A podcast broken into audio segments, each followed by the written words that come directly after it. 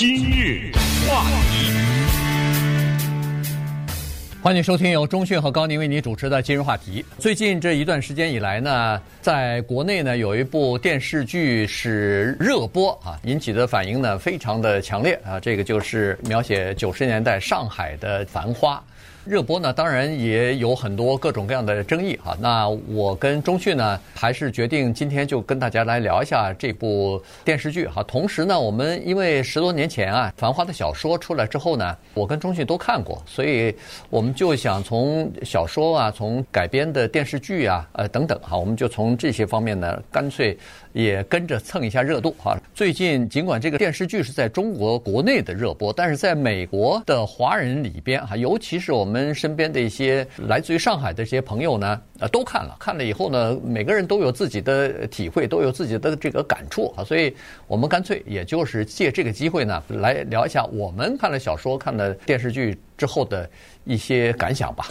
今天这个节目啊，实属罕见啊，因为像这样的一个以时事话题为主的这么一个节目呢，我们去聊一部中文的电视剧，如果我的记忆没错的话，在过去三十年从来没有过。英文的什么鱿鱼游戏啊啊什么之类的，那是因为它成了一个现象，成为了一个新闻，尤其是在疫情期间，它是造成了美国的影视文化的一种特殊的情况，那么非常有新闻价值。那这个《繁花》有多大新闻价值呢？我们觉得有，这已经在中国是一个现象级的事情，它是一个爆炸式的这么一个轰动啊。第二个罕见是什么呢？是我们很少说共同看完了一本同样的书。然后又把根据这个书的电视剧看完了，那么也顺便告诉大家，全剧三十集在 YouTube 上全部都上映了。对，这个长篇小说呢就在我手里面拿着。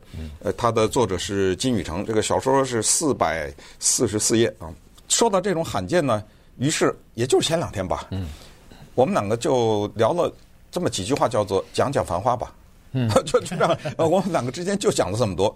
怎么讲啊？什么全都不知道。今天大家看到的是现场，但是我们心里有一个大概的方向，就是首先呢，这一期节目我们献给在我们听众当中的上海人，因为在我和高宁的生活当中呢，处处存在上海人。顺便也告诉大家，高宁先生他讲着流利的上海话，同时呢，他的苏州话是母语级的，所以他对这个上海语言、上海的文化呢，也是几乎是第一手的这种了解。而我呢，是在上大学以前没有太近距离的接触过上海人，嗯，啊，但是我上了大学以后，我的班里面十六个人，五个上海人，哦，全是上海人，比例很大，哎，所以我就跟他们呢就学这个上海话，哎，这些人很坏啊，教我的说，哎，他告诉我，乡下人到上海，上海话讲不来，米西米西炒海菜，哎，这什么，嘲嘲讽人家乡下人，哎，就说人家乡下人到上海不会上海话讲不好的，当然我这上海话更烂啊，但是呢，我觉得我饶有兴味的跟他们学，但是非常遗憾，太久没说了啊，嘴有点硬了，但是我说。高宁啊，侬侬晓得侬啥人啊？侬自家人，我自家人不光个句闲话啊，侬搿人介有霸道啊！我就是随便卖弄这么几句啊。但是接下来我要请高宁啊切大王鼠啊，大王酥，我要请高宁吃大王蛇啊，还要请个高宁啊切。八股年糕，我我吃八股，侬吃年糕。哎，我吃排骨，你知道这句话有意思吧？哎，这个跟今天那个我们要讲的电视剧都是有直接关系的。那么先把这个前言 跟大家摆在这儿，我们告诉大家，今天要我们讲这个原因，其实就是两个：一金宇澄，二王家卫。就是小说的作者金宇澄，这个小说是非常优秀的一个，可以说是近几十年来的一个优秀的长篇小说。王家卫是国际级的知名的。极具风格的这样一个导演，而他是第一次执导电视剧，对，就这两个原因，所以我们就从这个小说开始。这个小说啊，我想如果要是有的朋友没有看过的话呢，第一是非常值得看啊，第二是如果你看了这个《繁花》的电视剧之后呢。呃，说实话，我都想重新再看一下这个小说，因为毕竟是十年之前读过的了，有一些东西都已经记得不太清楚了。但记得清楚的一些东西呢，就知道他在这个电视剧里头啊，他跟那个小说的关联啊是非常少的啊。其实，在小说当中呢，咱们也不要太剧透，但是呢，他小说呢，他是分两个年代写了三个主要的人物啊，基本上就是一部分是六七十年代的。当时的那个时候的呃中国。那时候阿宝还是一个十岁的孩子呢，在他的眼里头，他跟这个他的邻居的一个小女孩子贝蒂啊，只有六岁，比他小四岁的孩子之间的这些对上海往事的一些回忆。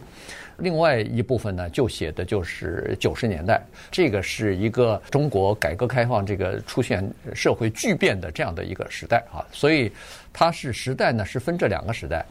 呃，人物呢，在小说里边基本上就是三个主要的男性，围绕着他们又有很多的人物出来，所以七七八八这个前前后后大概一百多个人物啊。一个是阿宝，一个是上海的这个沪生啊，另外一个呢是小毛。阿宝资本家出身啊，爷爷呢什么是住的独栋的洋房啊，这个在上海没钱是住不了的哈。沪生呢是革命家庭，然后小毛呢算是工薪家庭，住在弄堂里头，周围呢又都是一些朋友啊，相互之间也都认识，所以。这个是小说里边主要的东西啊。这小说里头呢，它是通过很多的邻居之间、朋友之间，在吃饭的时候、在聊天的时候，通过对话来描述当时上海市民的一些呃情况或者他们亲身的一些经历。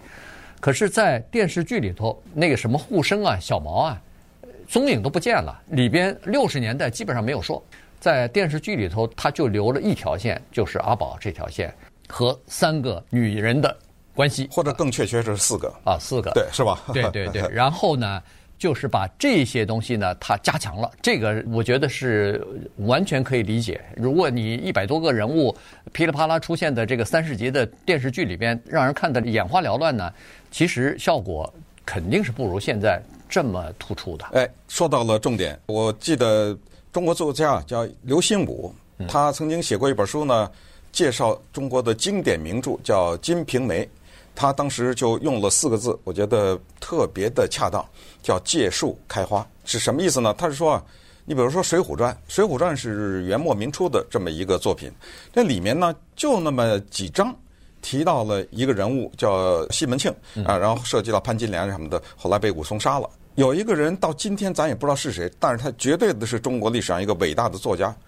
但是他用了一个笔名兰陵笑笑生，他写了一本书叫《金瓶梅》，也就是没多少年，呃，在同一个时代，差不多也是在明朝的那个时候。但是他把潘金莲这支给摘出来了，对，他把西门庆啊从水浒里摘出来了，写了跟李瓶儿啊、潘金莲啊，对，这就叫借树开花。后来呢，又有一个作品，又过了两百年以后，模仿了《金瓶梅》的写法。对人物的描写，也是一个男人身边围了很多女人。这个书叫做《红楼梦》啊，《繁花》的电视剧就是《繁花》的小说的借树开花，里面那个线索啊，是重新创造的。是，你比如说你说的这些女人，在那个书里没这故事，知道吧？没有这故事。我随便说一个人物，汪小姐，在电视剧里面她是一个单身的女性，可是，在小说里怀着孕呢，打着胎呢，什么的，有着老公呢，就等于她。只用了这个小说的，可不可以说是百分之一？用了几个人的名字，那里面的什么商战呐、啊、餐厅大战呐、啊，哪有啊？那小说里，他等于重新创造了一遍。那么稍待一会儿，我们就让大家理解什么叫做上海话文学，因为金宇澄的小说《繁花》是用上海话写的。用什么东西最能让大家理解？就是我们用上海话朗读这个小说，对吧？哎，稍待一会儿，咱们感觉一下这个小说。然后咱们就进入电视剧，让大家明白他们两个字的关系。今日话题，欢迎您继续收听由中讯和高宁为您主持的《今日话题》。这段时间跟大家讲的呢是电视剧《繁花》。从电视剧的改编来说呢，这个改编的幅度之大呀，确实是有点出人意外啊。但是呢，它改编的我是感觉非常的好啊。它就是说，呃，有很多时代的元素放到里头去了。大部分的上海人看呢。主要是看到了原来自己小时候的那个上海，还有很多的珍贵的回忆啊，家庭里边的和朋友之间的整个社会的变迁啊，在过去的三四十年里边发生了可以说是翻天覆地的变迁。但是对上海不太了解的呃外地的人看了以后，那可能看到的是另外的一个场面啊。我看评论比较多的就是什么上海话讲的地道不地道了，色彩是不是很昏暗啊？呃，讲的是这些东西，但实际上呢，整个的电视剧它的精髓啊，呃，说实话不是在这个地方。说的一语道中啊，确实是一个非常好看的电视剧。但是我们呢，等一下再说。先回到小说啊，我是二零一七年看到的这个小说，是有一个朋友从中国来呢，专门给我带来的。我当时是非常的激动，所以在二零一七年的八月二十二号和八月二十九号这两个礼拜呢，分别在我们电台，当时有一个节目叫做《情有独钟》，啊，在那个节目当中呢，花了两个礼拜的时间来介绍这本书。当时呢，在介绍这个书的时候呢，我特别邀请了我们电台的上海的主持人陈丽，啊，把当中的一些精彩的片段呢。做了一些朗读，用上海话朗读。呃，用上海话。但是我非常高兴，就是在去年的时候，我们在做今日话题现场的节目，YouTube 有一个朋友留言说，他还想听那一集节目啊，《繁花》。哎呦，我说还有人记得，我说，我说等会儿我给你找找。哎呦，很遗憾啊，找不到了，可能混在某一些什么录音的档案的，我以后再慢慢找。但是我找到了陈丽的录音啊，而而且还是当年啊，我给他进行的配乐制作。那么，为了让大家理解什么叫做上海话文学呢？我们首先请高宁先生啊，把一个小片段给大家用国语小小的朗读一下，体会一下那个整个的金宇澄的文笔的感觉。你知道吗？这个电视剧把一个人物叫贝蒂给删了，嗯，相当重要的小女孩子，后来化作一条鱼跟外婆走了。这是所谓魔幻。他唯一的出现就是阿宝去香港的时候，见到他以前的那个女朋友。这个女朋友在介绍自己的时候说：“我的名字叫贝蒂。”对，但是此贝蒂非彼贝蒂，知道吧？哎，接下来高宁要念的这一段啊，如此之打动王家卫和他的编剧秦雯，他们呢把这段用在了电视剧里，没头没尾的用了一下。嗯，对。呃，说这个阿宝坐在房顶上怎么着，然后想到贝蒂怎么怎么，那看电视剧是谁呀？这是你知道吗？哎，没问题啊。我接下来用的这个配乐呢，是电视剧的主题音乐。这个音乐大家听到背后一开始有些嘈杂，那是因为这是上海的黄河路车水马龙九十年代。那么在这黄河路的车水马龙的背景和悠扬的大提琴的乐中，我们听一下金宇澄是怎么描写阿宝和贝蒂的啊。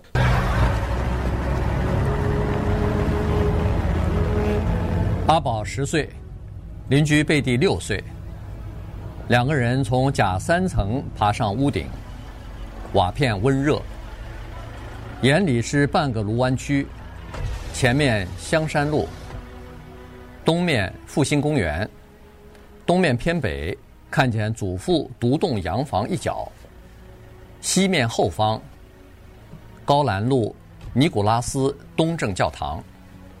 三十年代鄂桥建立，据说是纪念苏维埃处决的沙皇尼古拉二世。打雷闪电阶段阴森可惧，太阳底下比较养眼。贝蒂拉紧阿宝，小身体靠紧，头发飞舞。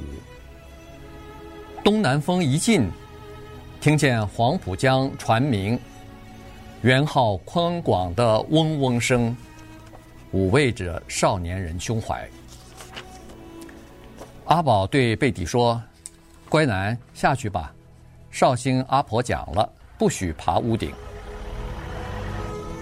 贝蒂拉紧阿宝说：“让我再看看啊，绍兴阿婆最坏。”阿宝说：“嗯。”贝蒂说：“我乖吧。”阿宝摸摸贝蒂的头说：“下去吧，去弹琴。”贝蒂说：“晓得了。”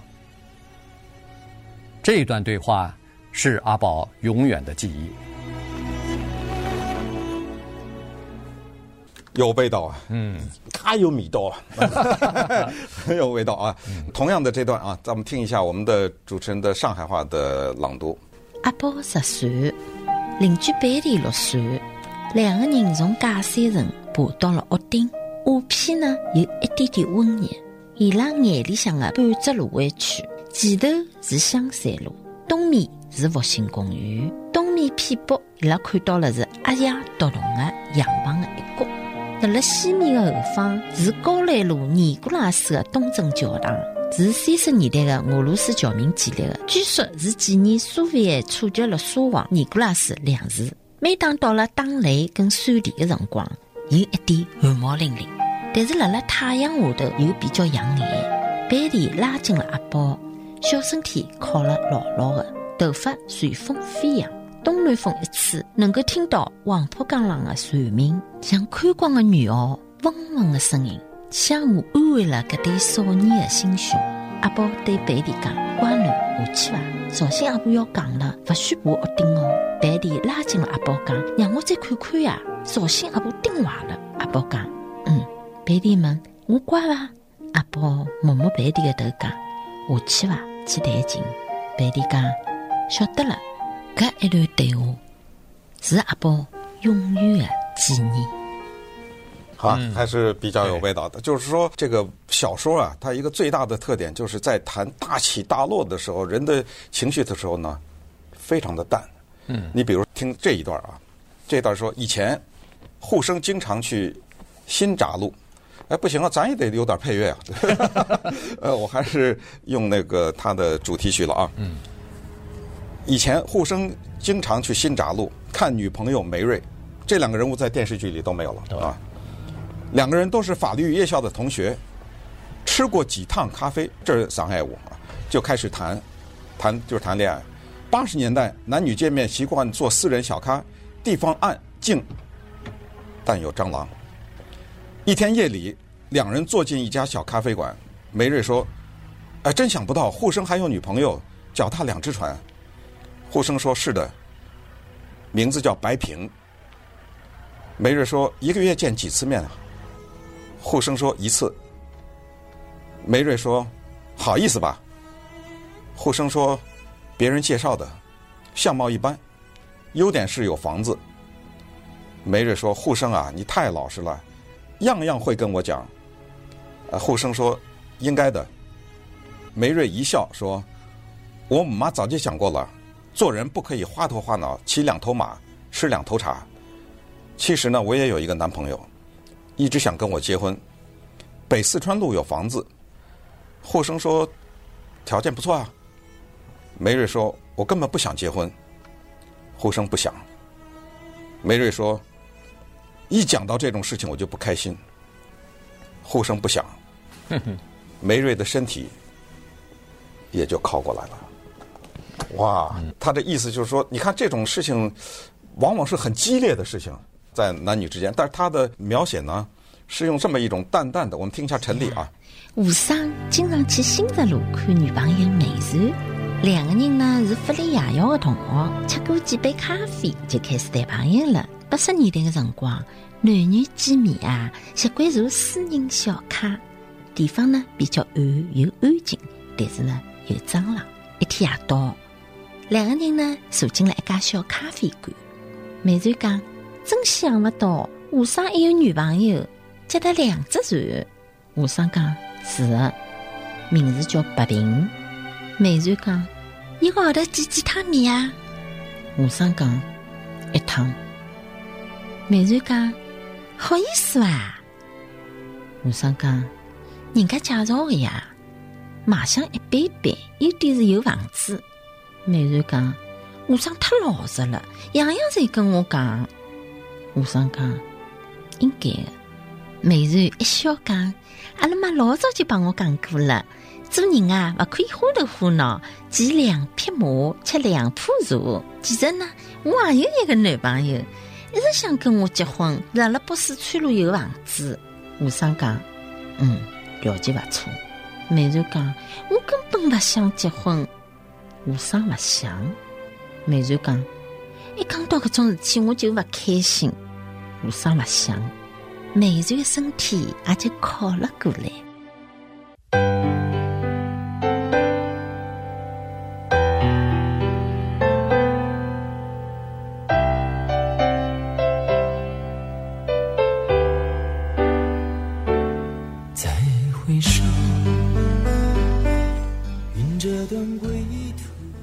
欢迎继续收听由中讯和高宁为你主持的今日话题。这段时间跟大家介绍呢，就是这个电视剧《繁花》啊。当然，我们和这个小说一起来介绍。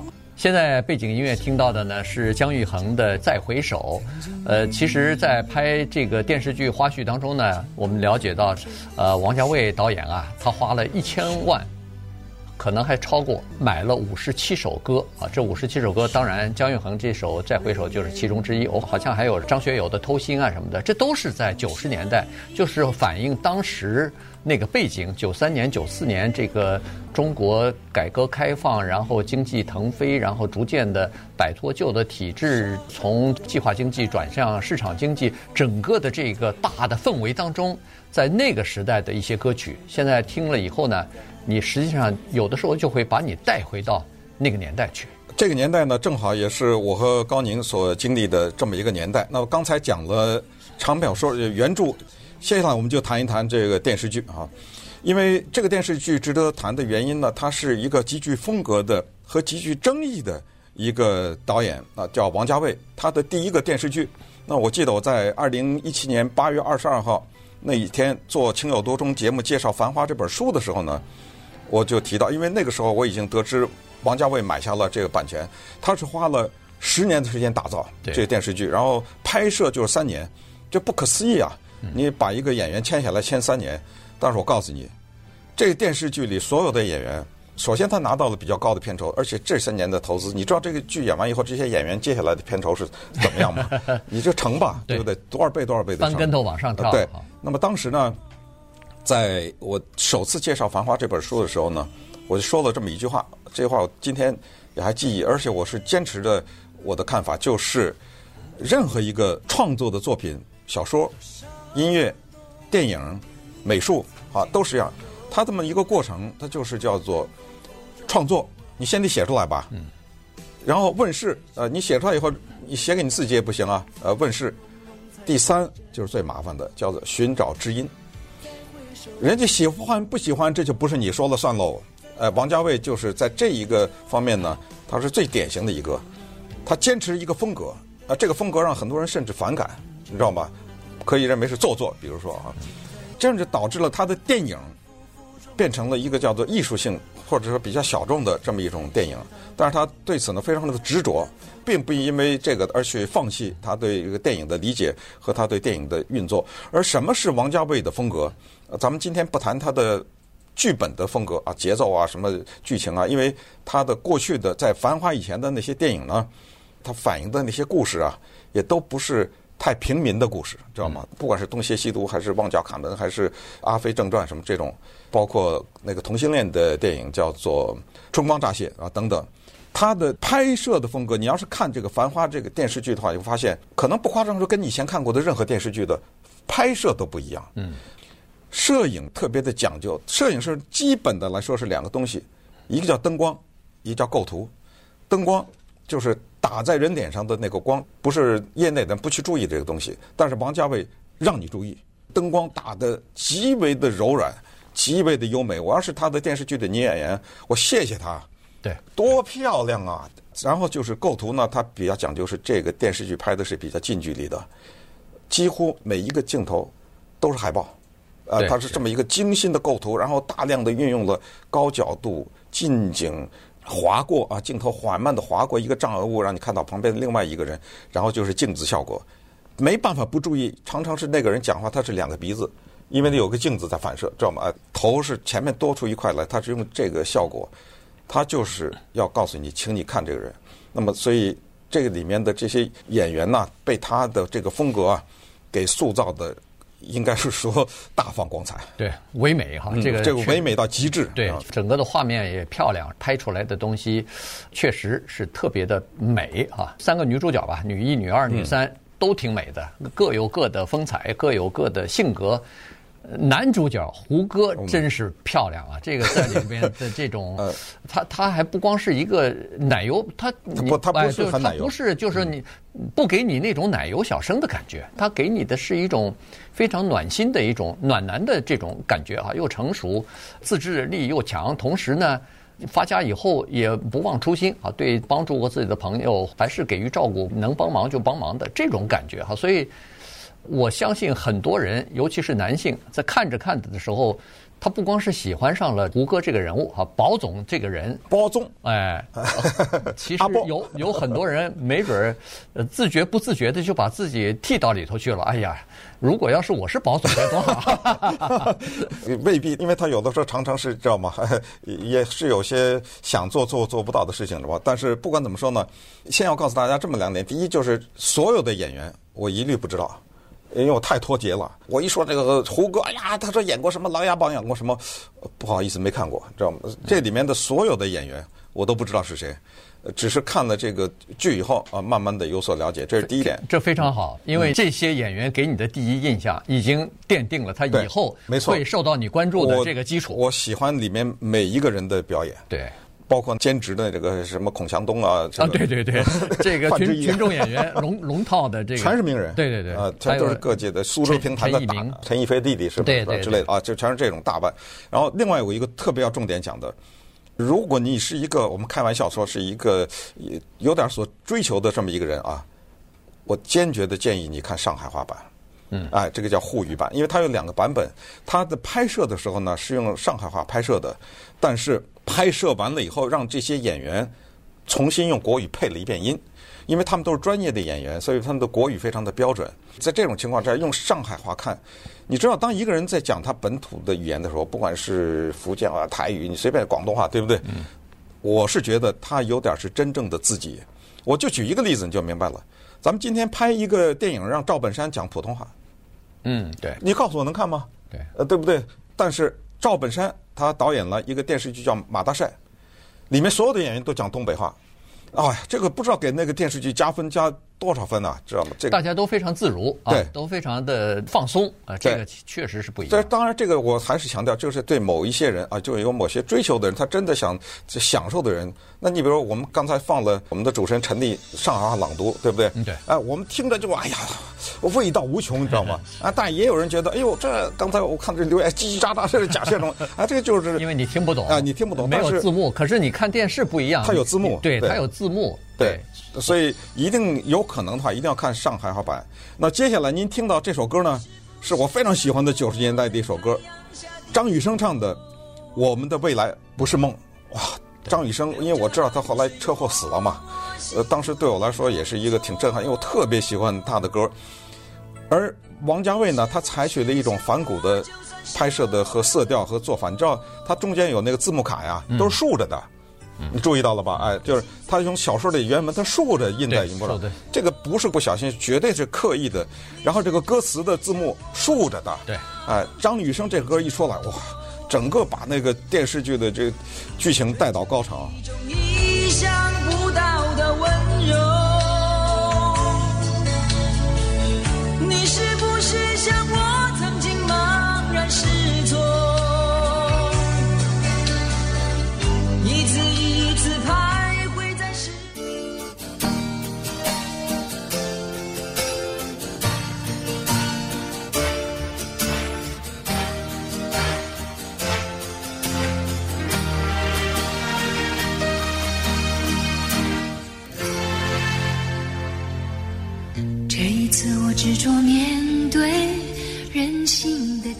欢迎继续收听由钟迅和高宁为您主持的今日话题。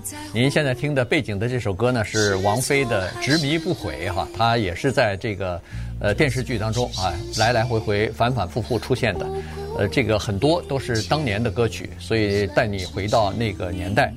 今天我们介绍的这个《繁花》呀，如果您没看过的话，呃，建议您看一下。我还有个冲动，说是看完这个电视剧之后，可能有时间再要重新把那个小说再来回顾一下哈。我一般的读书的习惯是不太回头看那个已经看过的书的，但是，呃，这次呢不太一样，想要重新再回味一下。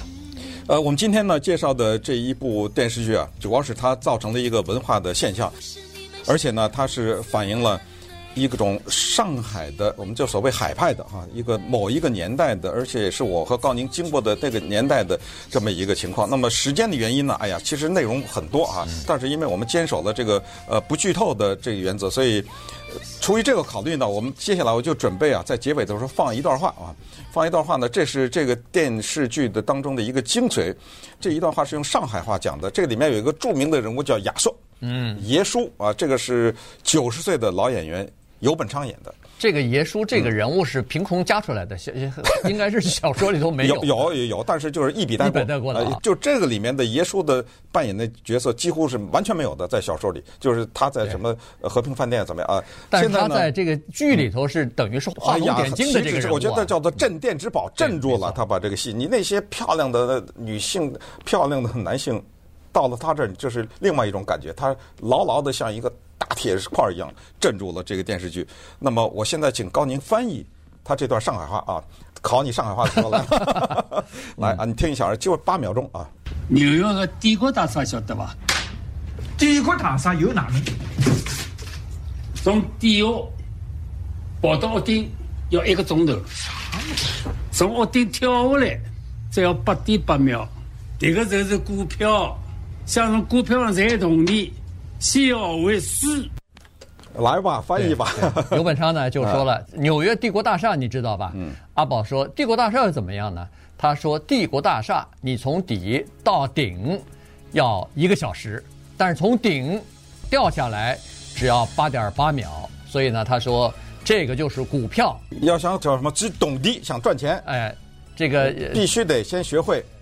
输对啊，先会输，哎，先先学会输，这才可以哈。所以他交给保总啊非常重要的一课，就是说要学会输才能赢，而且赢起来可能是很艰难，但是输的时候很快。嗯，现在听到这首歌呢，就是著名的王杰、叶欢演唱的《你是我胸口永远的痛》。哇，这个歌我不知道。真的是反映了当时九十年代，所以王家卫不知道他花多少钱买了这首歌啊。那么在这首歌曲声中呢，就完成了我们今天对《繁花》的小说和电视剧的介绍。